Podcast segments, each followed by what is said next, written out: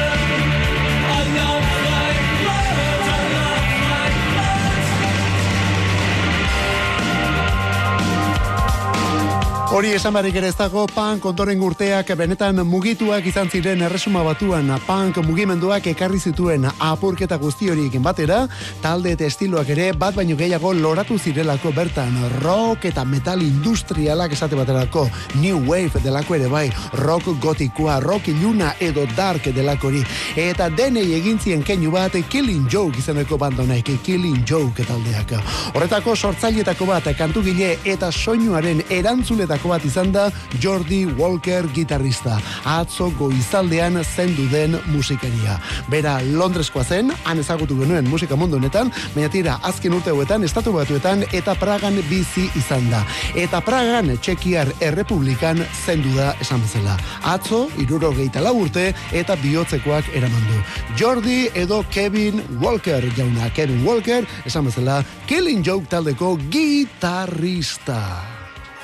Eta begira ze sarrera duen urrengo kantu honek, backpipe edota gaita eta guzti. Ematen du ez dakit Gales edota Irlanda edo Eskozia aldeti atorrela. Bueno, ba, bai, Galestik bai. Eta biko baten eskutik. Fider taldea, Soldiers of Love kantua.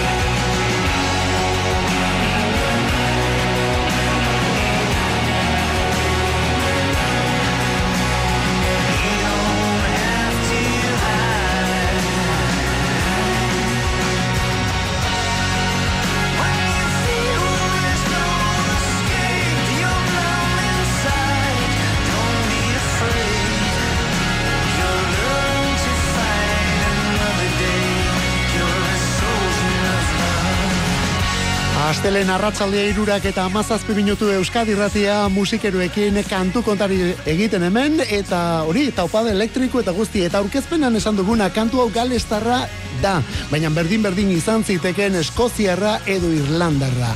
Galestik fider taldekoak eta kantu berriak erakutsiz gainera. Bi, erakutsi dituzte kolpean eta The Knock batetik, eta bestea guk hemen jarri dugun Soldiers of Love izaneko.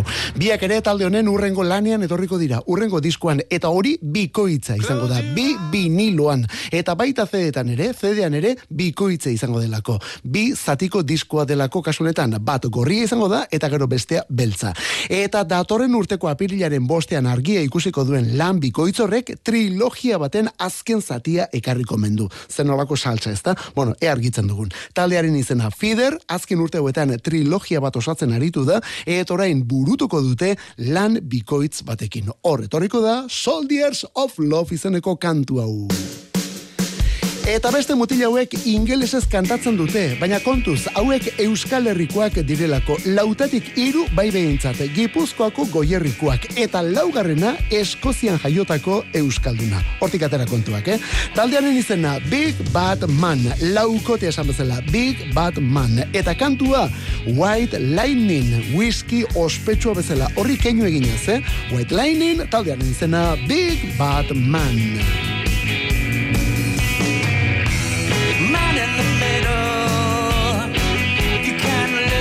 your head in a vice.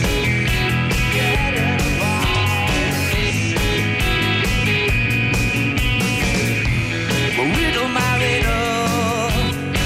I think you're in for a little surprise.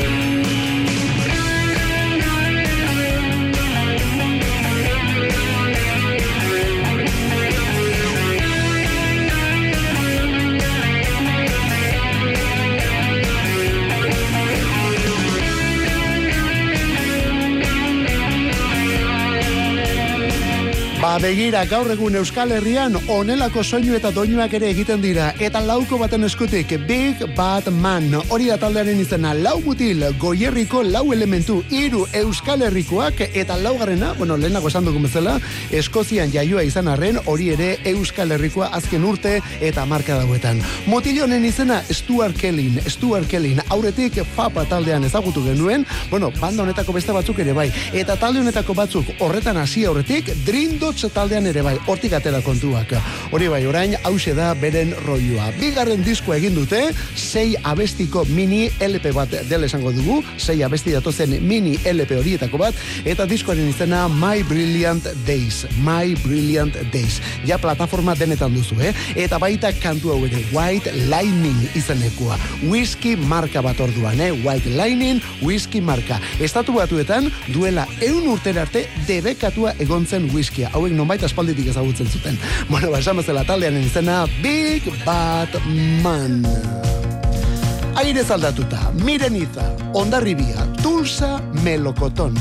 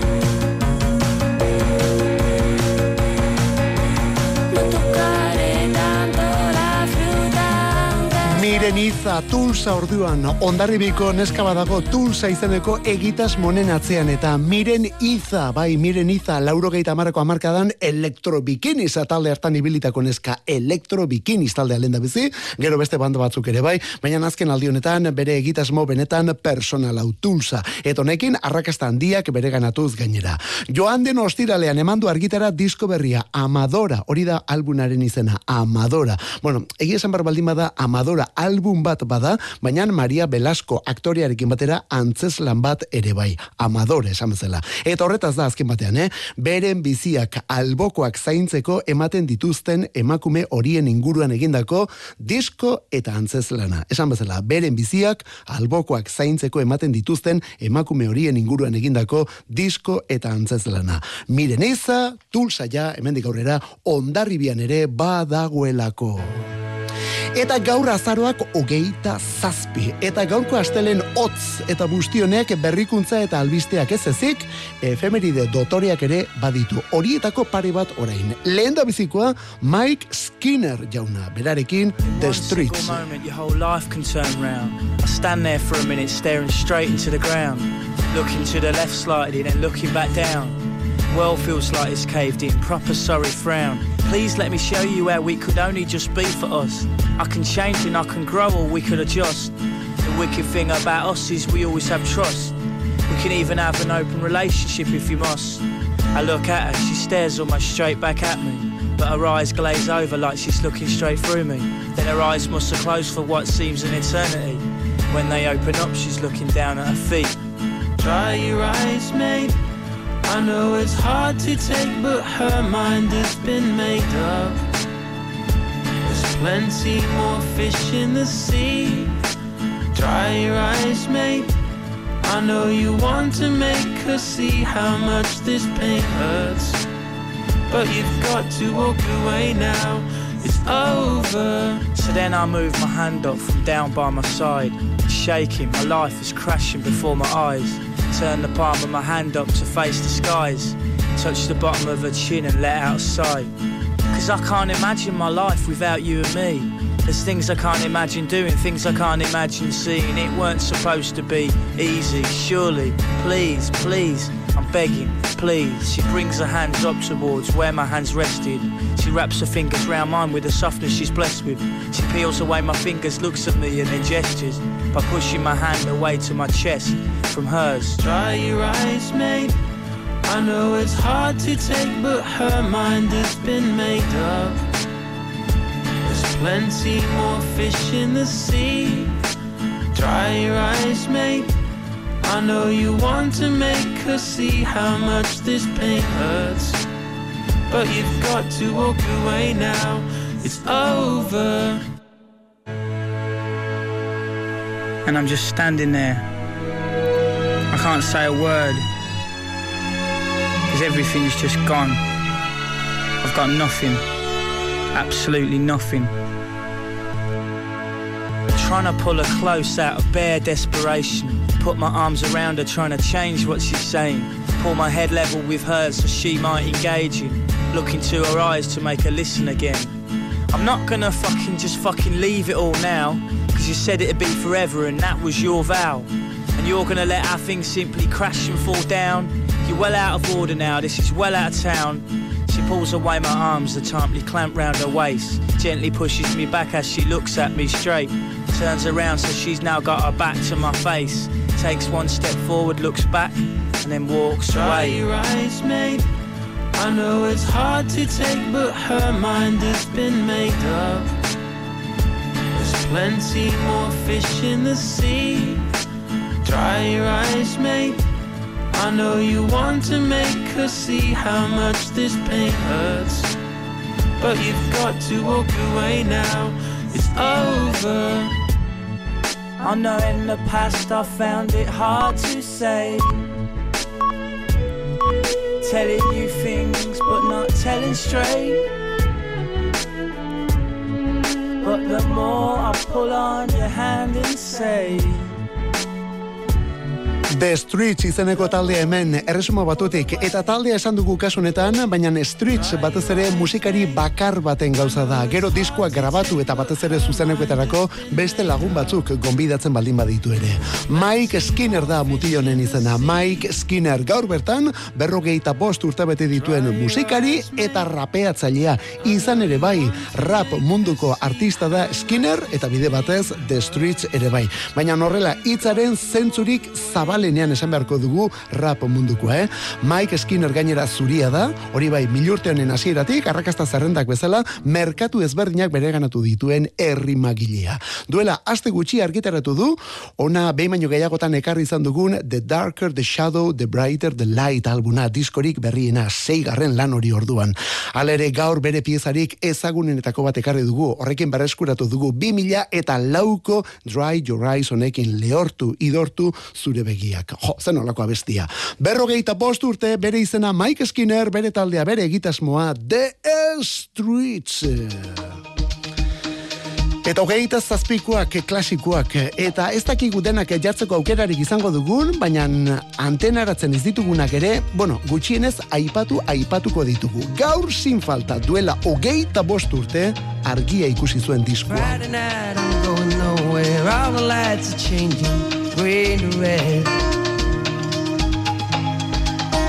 Turning over TV stations, situations running through my head. Looking back through time, you know it's clear that I've been blind, I've been a fool. To open up my heart to all that jealousy, that bitterness, that ridicule. If you want it, come and get it, crying out loud.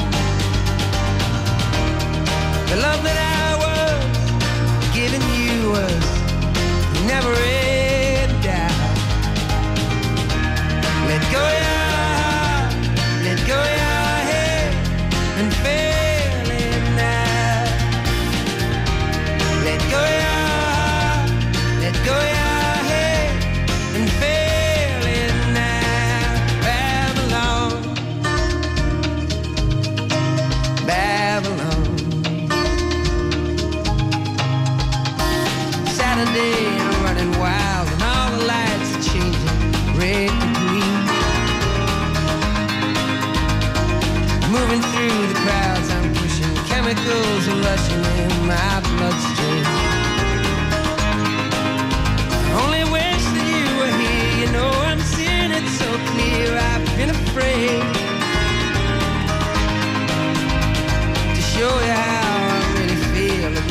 similar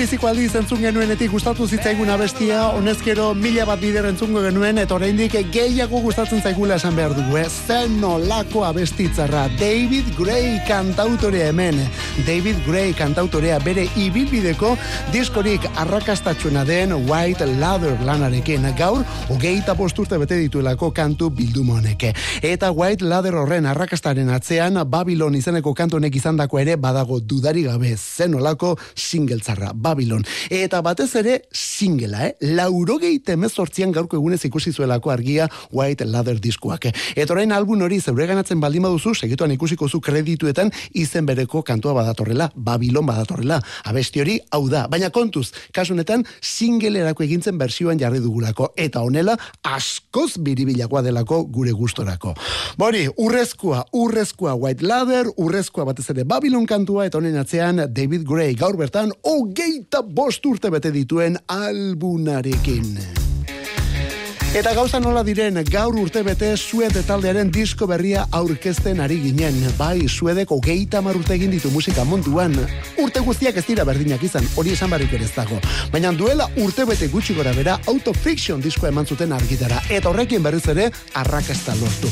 Horrez da bukatzen kontua, horretik, ari horretatik etire eginda, orain, bilduma berrien datorkigu autofiction disko iruko hitz eginda, onelako bitxikeriekin. There's lost on the bed where they broke you. They broke you, but you wouldn't bend. You always have changed for the waiter. You think he's your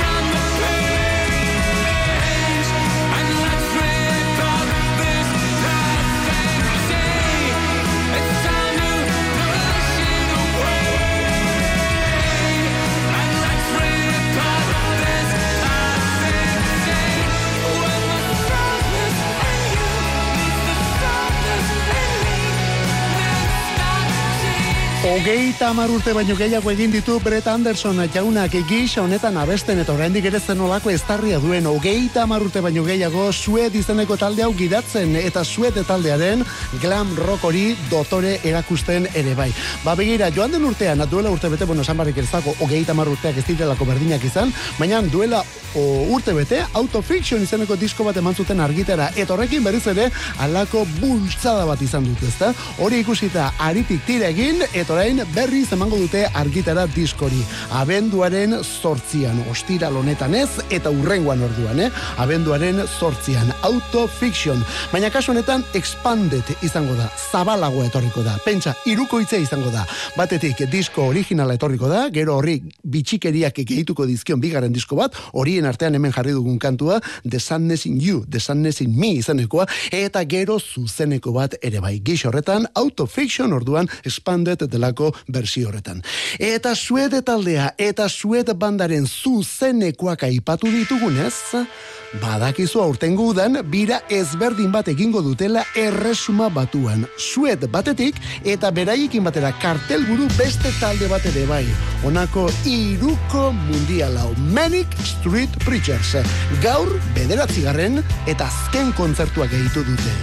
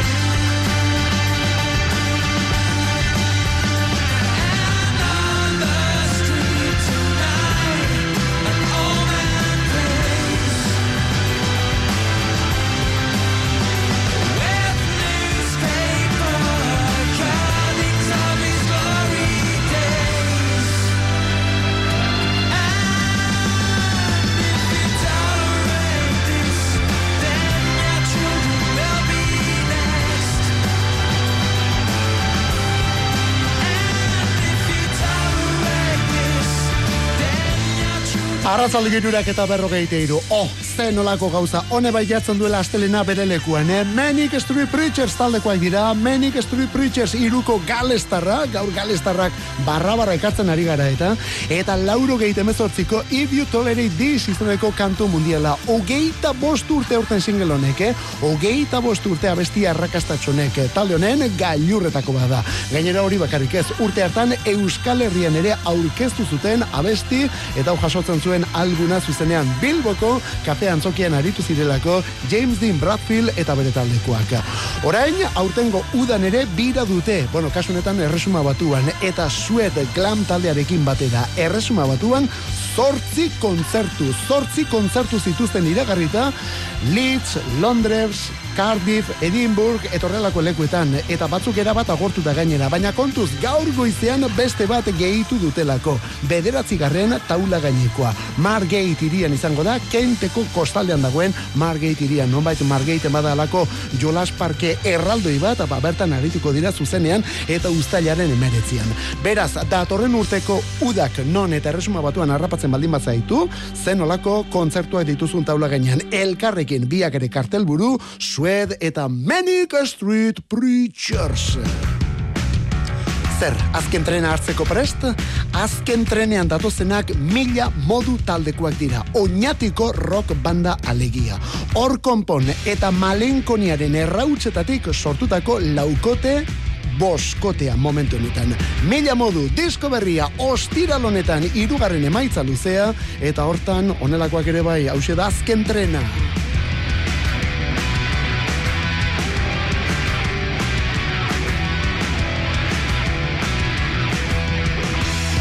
Goizeko irurak izango dira. Ozaude zuntxoiten trenen tokian. Inoiz ez du jakin ora bidea.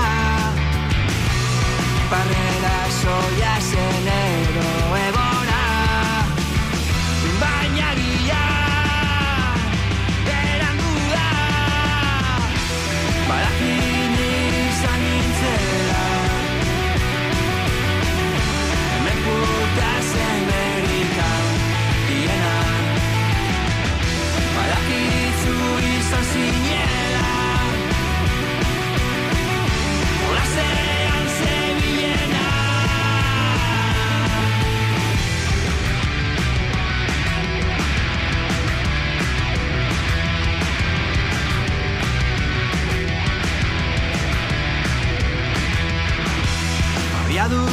Motatzen ez naiz trebea Nekeri gehiagiagian zuretzat.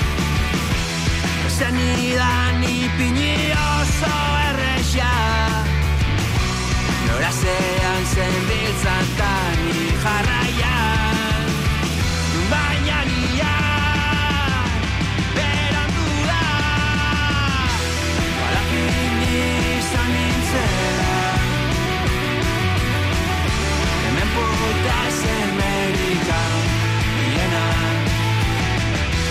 Badakitzu izan zinela Jolasean zebilena Ta joan da azken trena Itzaldia etokiko argia Ta joan da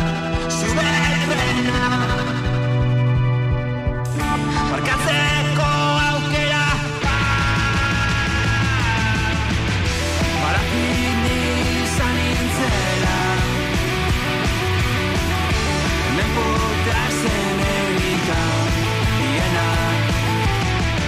Barakitzu izan zinela. Gezurretan zebilena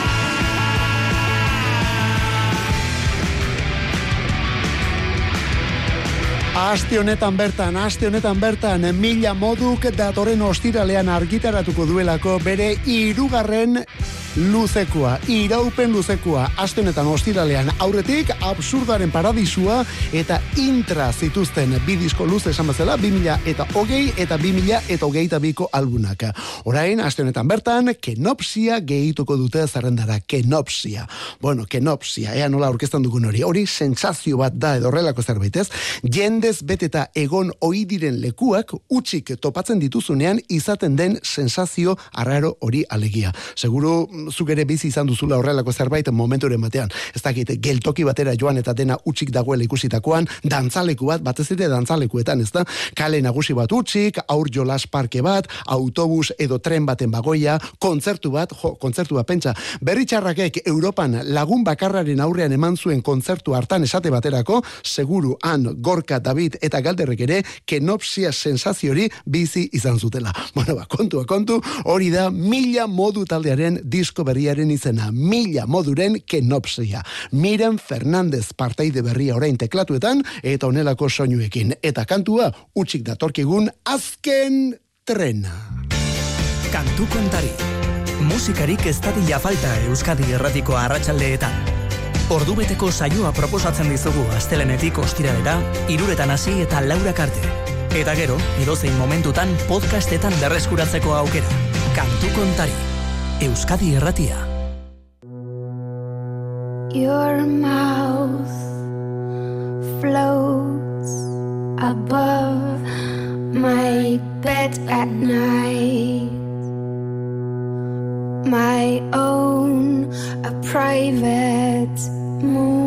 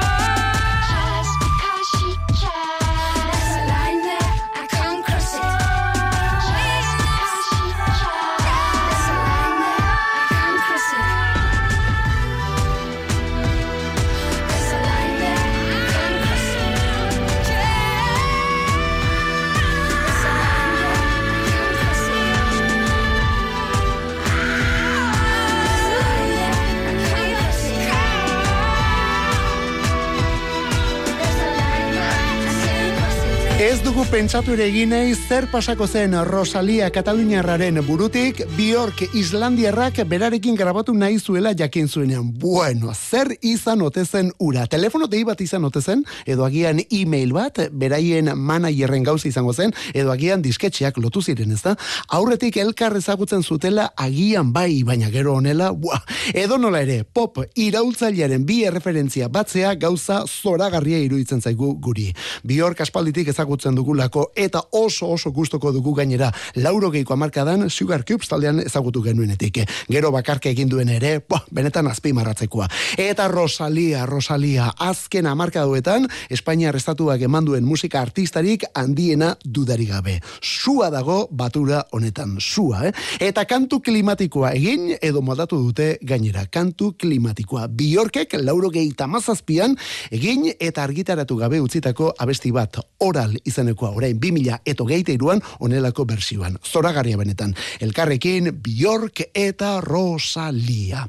Eta tira, 6 minutu, arratzaldeko laurak izateko, guazen biskor biskor. Lauro geita bateko azaroaren ogeita zazpia. Lauro geita bateko azaroaren ogeita zazpia. Ostirala tokatu zen urte hartan. Erresuma batuko bikote batek orduan eman zuen argitara beren lehen diskoa. Eta ze disko, ze kantu, zen olako bikotea. Hau da, Soft Cell. Bye.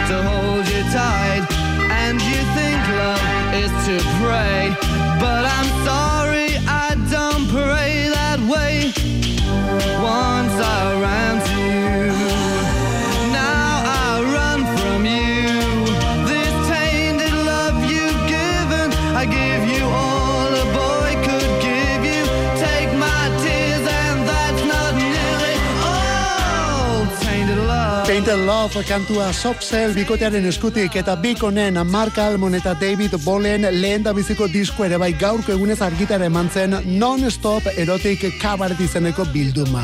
Disko hortan abesti hau eta horrekin mundu mailako zoramena. Bueno, gaur lehenago ere esan dugu gaurko egun honekin lotura zuzenean hainbat efemeri ditugula eta denak entzuteko aukerarik ez genuela, baina aipatu gutxienez aipatuko genituela, ezta? Esate baterako, mila bederatzireun eta irurogeita marrean gaurko egunez, George Harrisonek All Things Must Pass diskoa eman zuen argitara. Egun berean erakutsi zuen The Kings taldeak Lola singela. Laurogeita bederatzean gaurko egunez, Ubi berrogei taldearen, Ube berrogei taldearen Labor of Love B disko etorri zen. Eo zergaitik ez, berrogei temeretzikoa da, baina gaurko egun honetakoa, Simple Minds taldeko gitarrista Charles Bursil. Edo zergaitik ez, Jimi Hendrix, beste gitarrista bat ere, gaurko egunez jaio zen mila bederatzireun, eta berrogeita bian.